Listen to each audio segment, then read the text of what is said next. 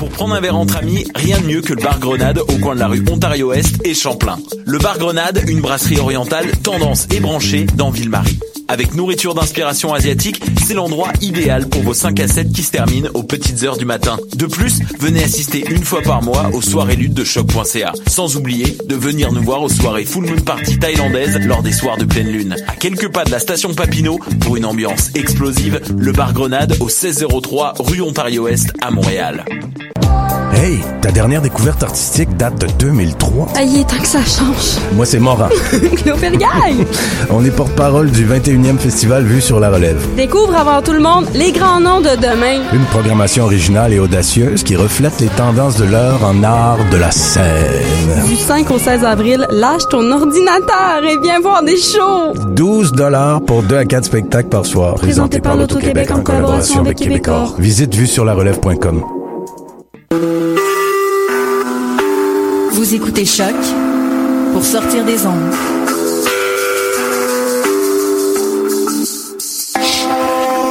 Podcast, musique, découverte.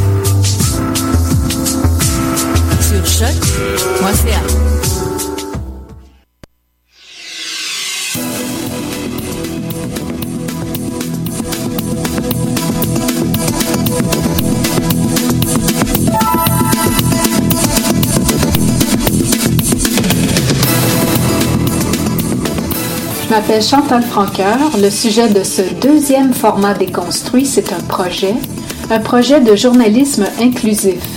Frank, Matt, Mike et Greg vont nous expliquer ce projet qui veut inclure, inclure un auditoire large, inclure un dialogue pour mieux parler de pauvreté, d'exclusion, d'itinérance.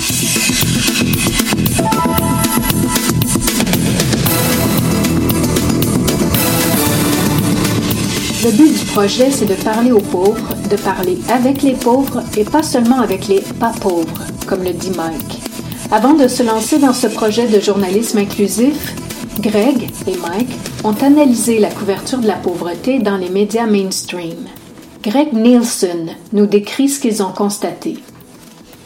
On a remarqué qu'il y a en fait euh, euh, couverture copieuse de la pauvreté et charitable, je dirais en général. C'est dans une tonalité très rationnelle, très journalistique, très détachée, et on peut dire même en général, ça parle de ces sujets-là qui sont dans le rue, mais on parle jamais avec ces gens-là. Et on parle donc dans une troisième personne. Frank a dit que. Voilà. Au lieu de dire Frank, tu m'as dit ça. Je suis en conversation avec toi sens-là.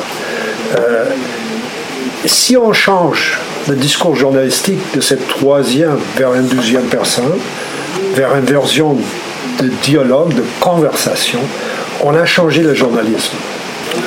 Et je pense que c'est important aussi parce que ça change. Comme ancien journaliste, je sais que euh, le lecteur, ça, ça a effet sur le thème spécifique de l'histoire.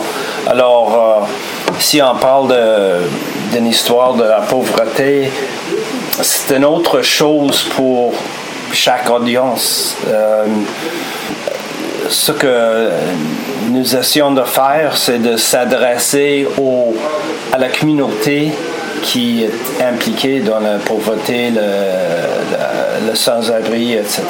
OK, c'est qui cette communauté-là? C'est la communauté des pauvres, pas juste les lecteurs euh, qui ne sont pas pauvres. Alors, euh, on a- ça c'est la nature de l'inclus- l'inclusivité.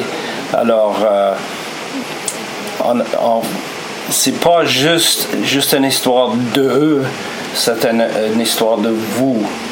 Le professeur de journalisme Mike Gasher. Avec son collègue, le sociologue Greg Nielsen, il propose de changer le journalisme, le briser, pour, comme ils disent, briser la société. Parce que le journalisme neutre, c'est du journalisme de nulle part, qui mène nulle part. Je pense que le journalisme, il faut que ça change de quelque chose que les journalistes ont un peu dans leur. C'est quoi DNA en français? C'est. euh, L'ADN. la- l'ADN. Ils ont ça dans leur ADN que je suis détaché Je parle de, dans un espace de neutralité. Moi, j'appelle ça un espace de nulle part comme je peux exister de nulle part, c'est pas possible. Le journaliste, en mon sens, ne peut pas exister de nulle part. Il va plutôt encadrer les informations pour cette première public et cette public imaginée. Et quand on change euh, euh, la conversation vers le sujet dont on parle, euh, on a changé cette neutralité à partir d'un discours plutôt rationnel vers une orientation plutôt émotionnelle, plutôt sympathique, qui prend la place de l'autre un peu plus. Là, on n'a pas réussi dans notre expérience avec le projet sur le journalisme inclusif, c'est qu'on arrive, on arrive à, entrer dans la deuxième personne, à parler directement avec nos amis. Le journaliste devient plus engagé dans ce sens-là dans l'histoire et moins euh, préoccupé par l'équilibre par exemple, avoir l'opinion de, l'itinérant dans la rue, avoir l'opinion de quelqu'un qui travaille dans une, dans une euh, maison d'accueil, avoir l'opinion des polices qui ont fréquenté, avoir cette forme d'équilibre qui est tellement exigeant euh, pour le journalisme professionnel. Donc, dans ce sens-là, il y a comme trois ou quatre niveaux où le journalisme est en train de changer jusqu'au point où on peut demander est-ce que c'est encore le journalisme? Oui, justement, est-ce que c'est encore le journalisme? Oui, je pense que oui, parce que le journalisme, c'est une grande catégorie, selon moi. Et je pense que si on voit le, journalisme comme une sorte d'institution de démocratie, il faut inclure faut être pour le public et non seulement pour le marché des, euh, des euh, lecteurs. Alors, je sais que le, journalisme commercial, c'est plutôt une, euh, c'est commodifié, commodifié et alors on voit, le journalisme plus idéalistiquement et je pense qu'on va retourner le, journalisme à une institution plus ouverte, plus inclusive pour un public plutôt qu'un marché. OK. Vous dites qu'une bonne façon de faire des reportages, ce serait par exemple de donner des conseils pratiques? Oui. Ouais, ouais, ouais. Je pense, je pense qu'on fait ça déjà. Si on, euh, on lit la section de voyage dans le journal, il y a toujours l'avis de si vous si vous intéressez d'aller euh, au Mexique, il faut appeler ici, il faut aller là. Je pense qu'on peut faire la même chose euh, pour les sans-abri, pour les pauvres. Voici les services, voici comment on cherche euh, quelque chose. Je pense que ça fait partie du journalisme déjà. Oui, oui, ok.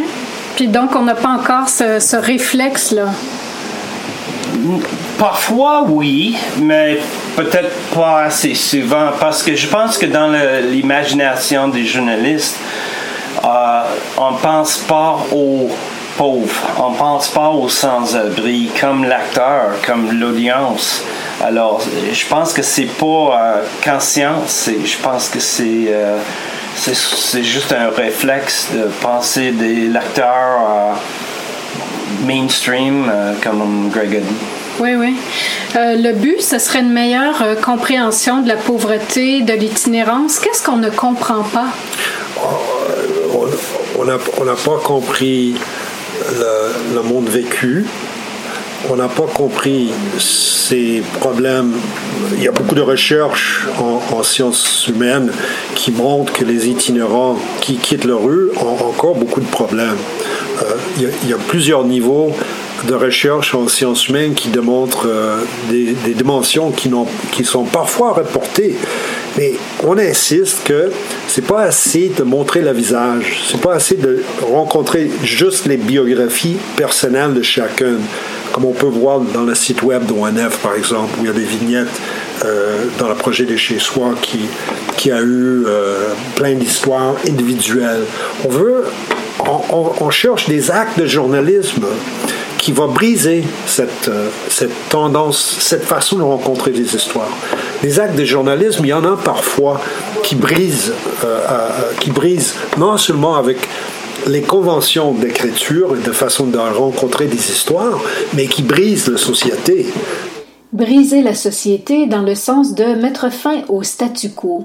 On ne sait pas si le professeur de journalisme Mike Gasher et le sociologue Greg Nielsen vont réussir leur révolution, mais ils ont déjà réussi à changer la vie de Frank Saint-Hilaire. Un expert en itinérance, il a vécu 14 ans dans la rue et il le raconte dans le premier article issu du projet de journalisme inclusif. Un article qui a fait la première page du Concordian, avec la photo grand format de Frank Saint-Hilaire. J'ai trouvé ça beau. Puis j'espère que ça va aider à d'autres personnes. Comment? De, de lire cet article-là. Ils vont dire ben, si lui il est capable de s'en sortir. OK. Fait que de raconter ces choses-là, puis de les voir raconter dans le journal, ça, ça peut changer des oui, choses? Oui, ça, ça, peut changer beaucoup d'itinérants parce qu'il y a beaucoup d'itinérants dans la rue, ils sont très intelligents. Ben, ils gèlent tellement là, parce qu'ils veulent plus voir rien, parce qu'ils sont plus capables. Parce que quand ils passent dans la rue, ils se sentent rejetés. Puis, tu sais, des raccoins, quand on se couche les raccoins, moi, j'ai couché en dessous des balcons, des ruelles.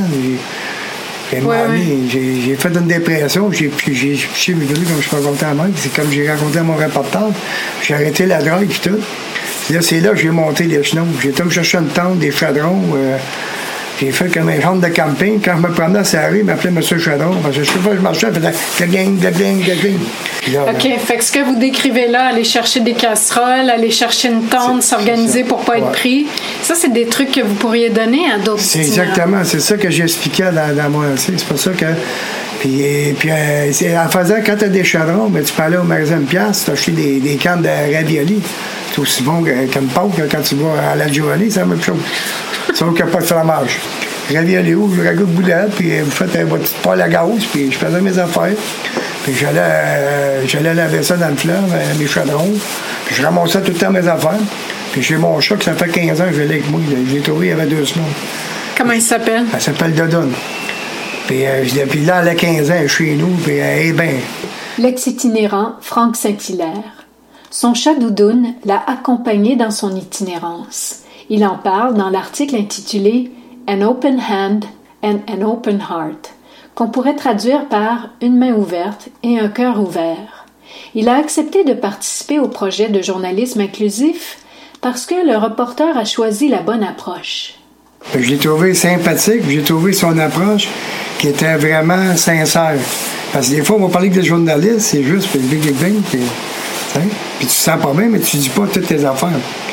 Qu'est-ce qui faisait justement que vous aviez confiance? C'était quoi? Ben, j'ai trouvé euh, que, parce que quand il venu me voir, ben, j'étais sur cette itinérance, puis il m'a demandé une question, je pourrais-tu euh, t'en chasser? Puis quand il venu me voir, j'ai trouvé que c'était un gars sympathique. Puis c'était un gars qui c'était un gars que tu peux approcher. C'était un, un, bon ami, tu sais, parce que grâce aujourd'hui, il m'a aidé un peu à sortir de mon de ma coquille qui me reste encore à sortir. Puis moi, je suis parti, puis j'ai compté, euh, je m'ai comme, euh, je m'ai comme développé, tu sais. J'ai dit, OK, je vais te conter mon histoire. Oui.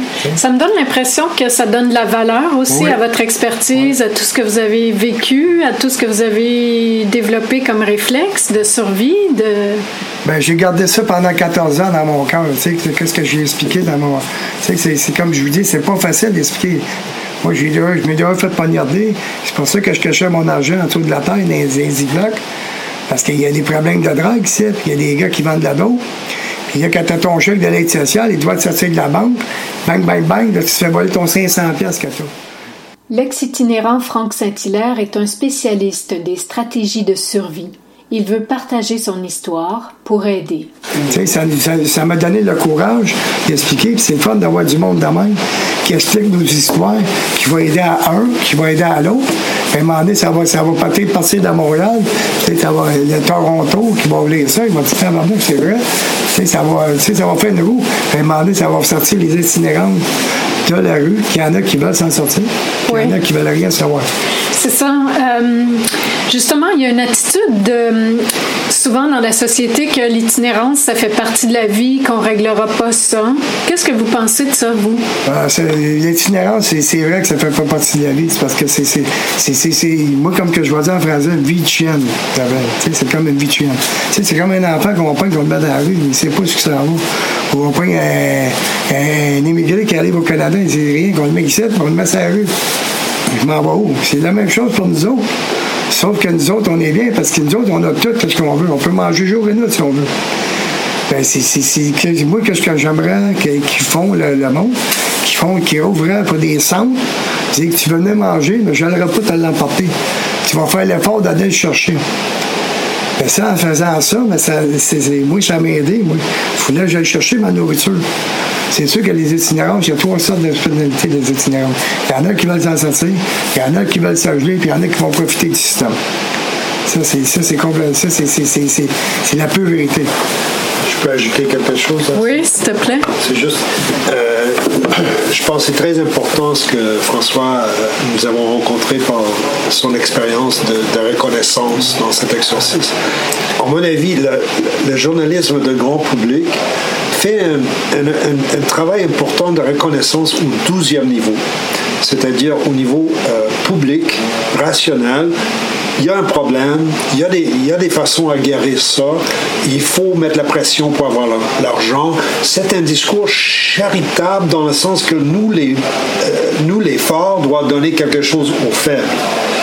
Là où, ça se manque, là, c'est la statue de ces personnes qui sont exclues de cette grande norme, euh, la statue comme inter, euh, interlocuteur égal dans un dialogue.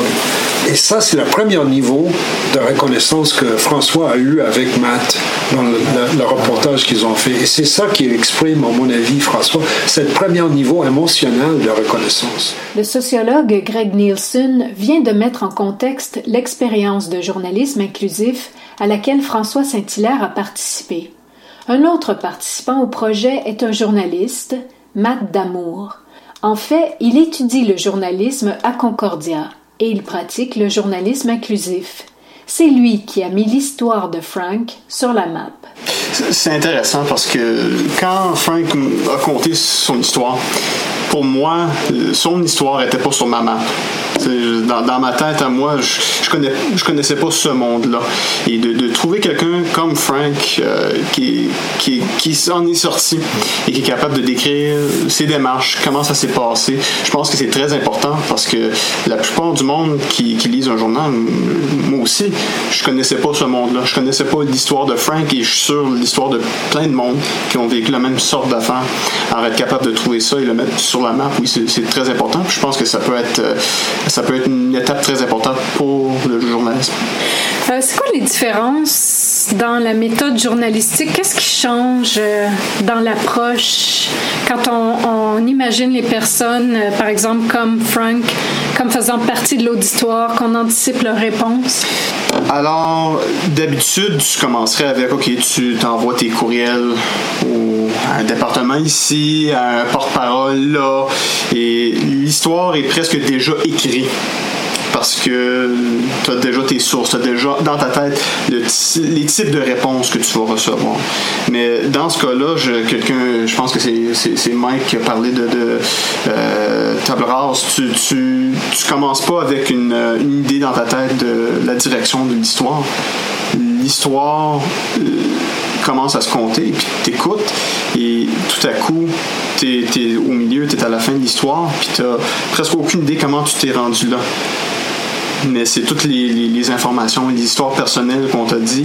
Et dans, ce cas-là, avec l'histoire que, j'écris avec Frank, c'est exactement qu'est-ce qui s'est passé. J'aurais jamais pensé à, demander une question comme quand tu as de l'argent, parce qu'on on, reçoit des chèques et tout ça, mais dès que tu as ton cash, qu'est-ce que tu fais avec? Puis Frank m'a dit, on, on, l'enterrait dans le parc juste pour le cacher parce qu'on, tu sais, moi j'aurais, j'aurais jamais pensé à demander cette question-là. Alors quand t'as pas les questions déjà dans ta tête et t'écoutes plus que tu demandes, t'as, as un, produit très différent à la fin. Ouais. Est-ce que toi, ça t'a changé? Ça m'a changé, euh, je dirais oui, euh, et je pense que c'est quelque chose que cette expérience-là va influencer la façon que je fais mes reportages dans le futur. C'est sûr que pas chaque article, pas chaque histoire, je vais être capable d'appliquer cette, cette, cette méthode. Euh, mais des fois, c'est parce qu'on a un deadline, il faut, il faut que ça soit euh, publié à 18h ce soir, etc. Non, avec Frank, j'ai eu la, chance de, prendre mon temps. On, a eu deux ou trois rencontres où on a pris une heure, deux heures de, de, jaser, de, d'explorer cette histoire un peu plus. Euh, alors, le plus possible, quand j'ai la chance d'écrire comme ça, je vais le faire. Et il y a certainement des, des, euh, des leçons que j'ai prises de cette expérience que je, je, vais essayer d'appliquer. Alors oui, de, de, sur ce côté-là, c'est sûr que ça change les choses. OK. Donc, euh, décris-moi ta méthode pour ce reportage-là au complet. Écoutez c'est presque c'est un item. J'ai je peux regarder mon, mon, carnet où je prenais mes notes puis c'était peut-être dans les dans les deux trois fois où on a jasé, euh, on parle de peut-être 4-5 heures d'entrevue. Je pense qu'il y avait peut-être 4 ou 5 questions. Oui, il y, a toujours, il y a des petits follow-up ici ou là. Euh, est-ce que tu peux juste spécifier euh, ou m'expliquer un peu plus? Mais le thème, le, le, les grosses questions, expliquez-moi ça. Est-ce que tu peux me décrire qu'est-ce qui s'est passé? Ça, c'était peut-être deux ou trois questions par jour. Puis après ça, écoute, écoute, parce qu'il il y a une histoire. Puis, euh, si tu te mets en avant une histoire pour le bloquer avec tes questions, des fois, c'est ça qui se passe. Tu vas pas avoir la même qualité ou euh, les mêmes sortes de réponses. Et dans ce cas-là, c'était écoute, tu vas avoir des bonnes, des bonnes réponses. Le journaliste Matt Damour, à qui on donne un A pour le savoir-être et le savoir